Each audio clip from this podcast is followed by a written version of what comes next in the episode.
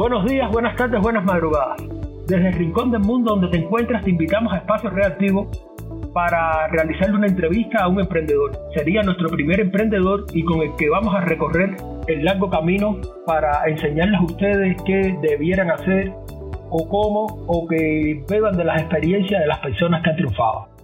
Buenas tardes, Leandro, ¿cómo te encuentras? Hola, Fran, ¿todo bien por acá? ¿Y ustedes por allá cómo están? Bastante bien.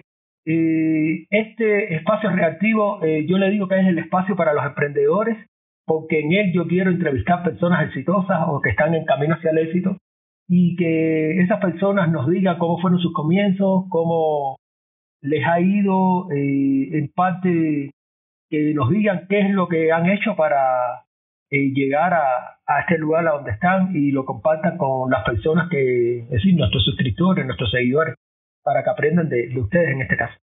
Excelente, me parece muy bien. Pues bueno, vamos. Entonces, eh, para empezar, eh, quisiera que la audiencia conociera quién es Luis Leandro Tapia. ¿Qué te puedo contar? Bueno, nada, vengo de Cuba. En Cuba estudié en la Academia de Arte de San Alejandro. Allá, obviamente, disfruté muchísimo lo que hacía, a punto que me dediqué a enseñarlo. Cuando vine a los Estados Unidos en el 2008, venía cargado con la ropa que tenía puesta y con una tremenda bolsa de sueños. Con esa idea quise hacer muchas cosas, pero no sabía lo que sé en la actualidad, así que cuando llegué no, no me fue tan bien como esperaba. Eso me desanimó mucho. Creo que a todo inmigrante le entra esa depre de cuando vienes con tus sueños y te chocas con la realidad. Pero nada, aquí estamos, conseguimos la información correcta, conseguimos el equipo correcto y en la actualidad estamos haciendo realidad nuestros sueños y espero que podamos hacer realidad también los sueños de otras personas. Bueno, entonces ya la gente empieza a, a conocer a esta persona, que es Luis Leandro Tapia, y viene ya una pregunta, es decir, la pregunta primordial. ¿Cómo te has convertido en emprendedor? Uf, una, bueno, no hay una respuesta sencilla. Te puedo contar, creo que al menos tres cosas que, que impactaron mi vida y que me ayudaron a hacerlo. Eh, como te dije, cuando llegué a este país venía con cierto nivel de información. Mi papá, que fue el que me había hecho la reclamación, me dijo que estudiara inglés, que aprendiera computación y consiguiera un buen trabajo, que con eso iba a estar bien. Y eso fue lo que hice. Conseguí un trabajo, eh, estudié la carrera de masajista terapéutico y estaba bastante bien por lo que me decían las personas. ¿Qué pasa? Que hubo un tiempo que mi papá se enfermó Estuvo varios días ingresado en el hospital y yo no pude estar con él todo el tiempo que hubiese querido, el tiempo que él necesitaba, ni tampoco pude darle toda la atención que me hubiera gustado. Eso me hizo pensar en que tenía que ser dueño de mi tiempo y de mi dinero para poder atender a las personas que yo quiero de la manera en que yo consideraba que ellas se merecían.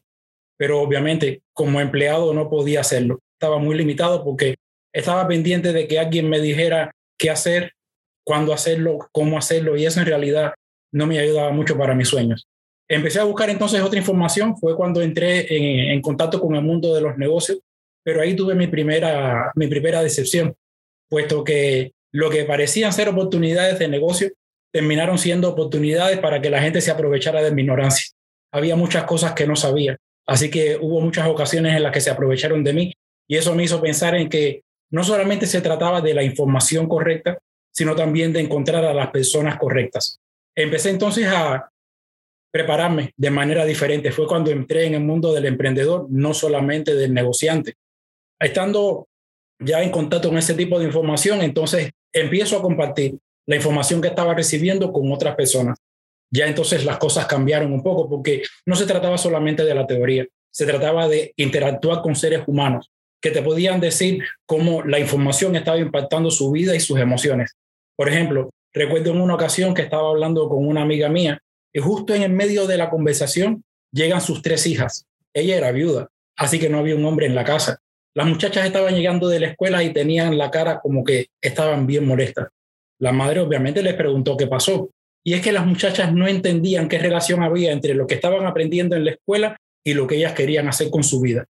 Yo me reí porque justo era justo de eso de lo que estábamos hablando de que no había una relación entre la educación escolar y lo que muchos de nuestros jóvenes quieren hacer en la actualidad, puesto que el fenómeno emprendedor es un fenómeno que está en todo ser humano, principalmente en los jóvenes que entienden su potencial. Bueno, para hacer la historia corta, intervine en la conversación, le pregunté a las muchachas qué querían hacer. Ellas se dedicaban a bailar, así que querían establecer una academia de baile. Y conversando un poquitico con ellas, compartiéndoles la información que yo estaba recibiendo, las muchachas en la actualidad tienen ya su academia de baile, de hecho ya llevan varios años practicándolo.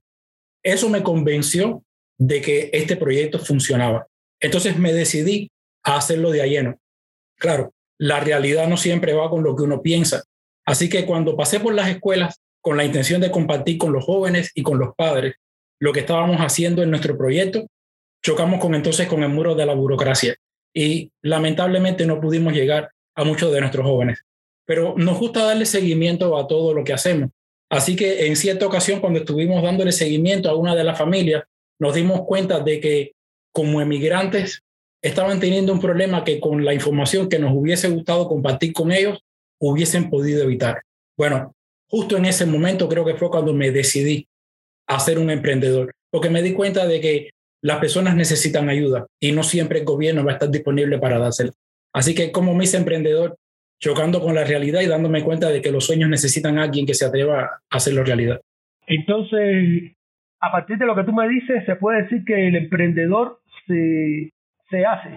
No es que nace con eso, pero es, que también me habías dicho que, que como que el emprendedor, todos tenemos un emprendedor dentro. Entonces, ¿el emprendedor nace o se hace? Es decir, en tu experiencia. Me río porque entre los libros que estuve leyendo eh, encontré uno del el señor Jim Rohn. Y a Jim Rohn le hicieron una pregunta muy parecida referida al liderazgo.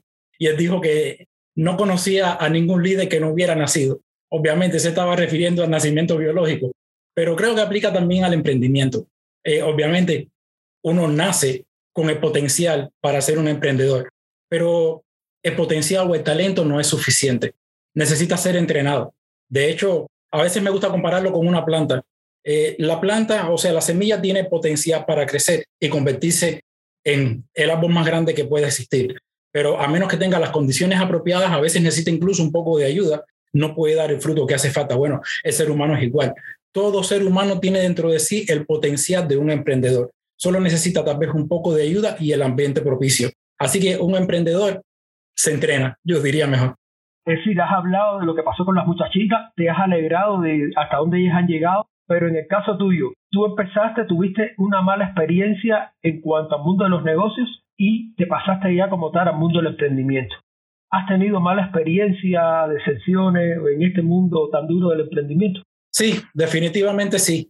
Eh, como te digo, trabajar con seres humanos no es fácil, porque el proyecto en sí es solamente un ente pero es el ser humano el ingrediente activo, así que es el ser humano el que le da vida a este proyecto. Y cuando interactuamos con los seres humanos, las cosas tienden a ser un poquitico diferentes a como uno las prevé. Estamos hablando, por ejemplo, de que en este encuentro que tenía con las personas, cuando les contaba sobre la idea del proyecto, cuando les contaba lo que estábamos aprendiendo y lo que queríamos conseguir, a todos se le iluminaban los ojos, decía, sí, se necesita, o sí, me encanta, me gusta, ¿cómo puedo ayudar? Y obviamente uno compartía la ayuda que uno necesitaba pero luego te sentabas a esperar y la ayuda no llegaba. a veces pasaban las oportunidades y tú decías, pero ¿qué pasó con la palabra de esta persona? ¿Qué pasó con aquella ayuda? ¿Qué pasó con aquella pasión? Y entonces uno se decepcionaba un poquitico de los seres humanos, pero siempre nos gusta ir a la base, ir al fundamento, ir a lo básico. Entonces, revisando un poco a ver si era que nosotros teníamos el problema como proyecto o como entidad tratamos de encontrar, bueno, qué es lo que no está funcionando y el proyecto estaba bien, así que no había por qué decepcionarse del proyecto. Al contrario, nos dimos cuenta de que el proyecto nació precisamente porque las personas lo necesitan. Los gobiernos, las escuelas, el sistema que existe en la actualidad no le da a las personas la ayuda que necesitan para poder desarrollar su potencial. Puede que los ayude a integrarse, entre comillas, a un sistema, pero no al nivel que el ser humano pudiera de verdad dar lo mejor en sí. Así que aunque nos decepcionamos un poquitico de las personas, esa decepción, en vez de echarnos para atrás y hacer que nos rindiéramos, al contrario, nos dio mucha más fuerza para seguir porque las personas necesitan un proyecto como este. Y llegamos ya a como a la pregunta fundamental. Cuéntanos de Hands to Be, cuéntanos de tu proyecto. Eh, si pudiéramos traducirlo en inglés, es sencillamente las manos que quieren dar, aunque a algunas personas les gusta traducirlo como si fuera que las manos son dos regalos. Pero en esencia lo que queremos como Hands to Give es enfocarnos en mejoramiento humano. Queremos que todas las personas, en especial los inmigrantes, en especial los inmigrantes, que todos tengan la oportunidad de llegar a ser la mejor versión de ellos mismos. Cuando, cuando uno deja media vida detrás y quiere desarrollar la vida de sus sueños, a veces depende, depende de las circunstancias, pero somos nosotros los que interactuamos con las circunstancias, somos nosotros los que interpretamos las circunstancias y en dependencia del significado que le demos a las circunstancias podemos dejarnos aplastar por ellas o podemos usarlas para crecer. Bueno, Hans to Give quiere darle a todo ser humano la educación que necesite para aprovechar las circunstancias a su favor. Entendemos que como ser humano, si nos desarrollamos, todo lo que hagamos va a ser una extensión de todo lo que somos. Así que si somos padres, vamos a ser mejores padres. Si somos empleados, vamos a ser mejores empleados. Si queremos ser emprendedores, vamos a ser mejores emprendedores. Si queremos ser dueños de negocios, vamos a ser mejores dueños de negocios. El punto es que Hans Tugif tiene la idea de ayudar al ser humano a alcanzar la mejor versión de sí mismo para que deje una huella positiva en el mundo. Tal vez no todo el mundo quiera ser emprendedor, pero todo el mundo merece la oportunidad de ser la mejor versión de ellos mismos y eso es lo que Hans Tugif quiere hacer. Sabias palabras. Entonces, no tengo más nada que preguntarte, todo me ha quedado claro. Espero que las personas que oigan el podcast o que aún vean el video se contagien como yo del entusiasmo que estás dando en este proyecto y solo dinos cómo pueden localizarte, cómo pueden llegar a Hantubir. Tenemos nuestro website regular, obviamente, y también tenemos nuestras redes sociales que todos conocemos, Facebook, YouTube, LinkedIn, Instagram y, por supuesto, acá en Espacio Reactivo también vamos a tener un rinconcito donde también van a poder encontrar bueno, eh, todo el que ha escuchado hasta ahora, supongo que también se ha contagiado el proyecto, de entusiasmo. Y en este sentido, ¿cómo pueden encontrar, cómo pueden llegar a Hantubí? Perfecto, cuentan con nosotros. Si de alguna manera pudiéramos ayudar, quiero lanzarle un desafío a todos los que están escuchando. Algo que a mí me ayudó mucho y que espero que también ayude a todos los demás. Hace tiempo escuché a un psicólogo en una conferencia decir una expresión en unas circunstancias que me impactó. Dijo, imagínate por un momento que te dan la oportunidad de escribir la inscripción de tu lápida para cuando vayas a morir. Y en tu lápida tú vas a escribir, aquí descansan los restos de un ser humano que dedicó su vida. ¿Cómo completarías esa oración? Bueno, completar esa oración le va a dar propósito a tu vida. Así que eh, invito a todos los que están escuchando a que completen la oración, que le den un propósito a su vida y que nada, cuenten con Hands to Give y con Espacio Reactivo para que podamos ayudar. Eso, sabes que ya te voy a tomar la palabra y entonces te voy a ceder un espacio en espacio reactivo porque espacio reactivo es el espacio de los emprendedores. Eres el primer emprendedor que como tal que ha confiado en este proyecto y entonces en este sentido quisiera que todo lo que tengas, materiales o ya sean emigrantes, emprendedores, cualquier persona que acuda aquí, contar entonces con tu ayuda. Muchas gracias de verdad que gracias por la entrevista, gracias por tu tiempo y a todos los que nos han escuchado, eh, espero que tomen en cuenta lo que acaba de decir Luis Leandro Tapia y que le empiecen a dar un propósito a su proyecto, a su emprendimiento, a su vida, a su familia y se enriquezcan más como ser humano y te conviertas en una persona reactiva desde este instante que nos escuchas. Gracias.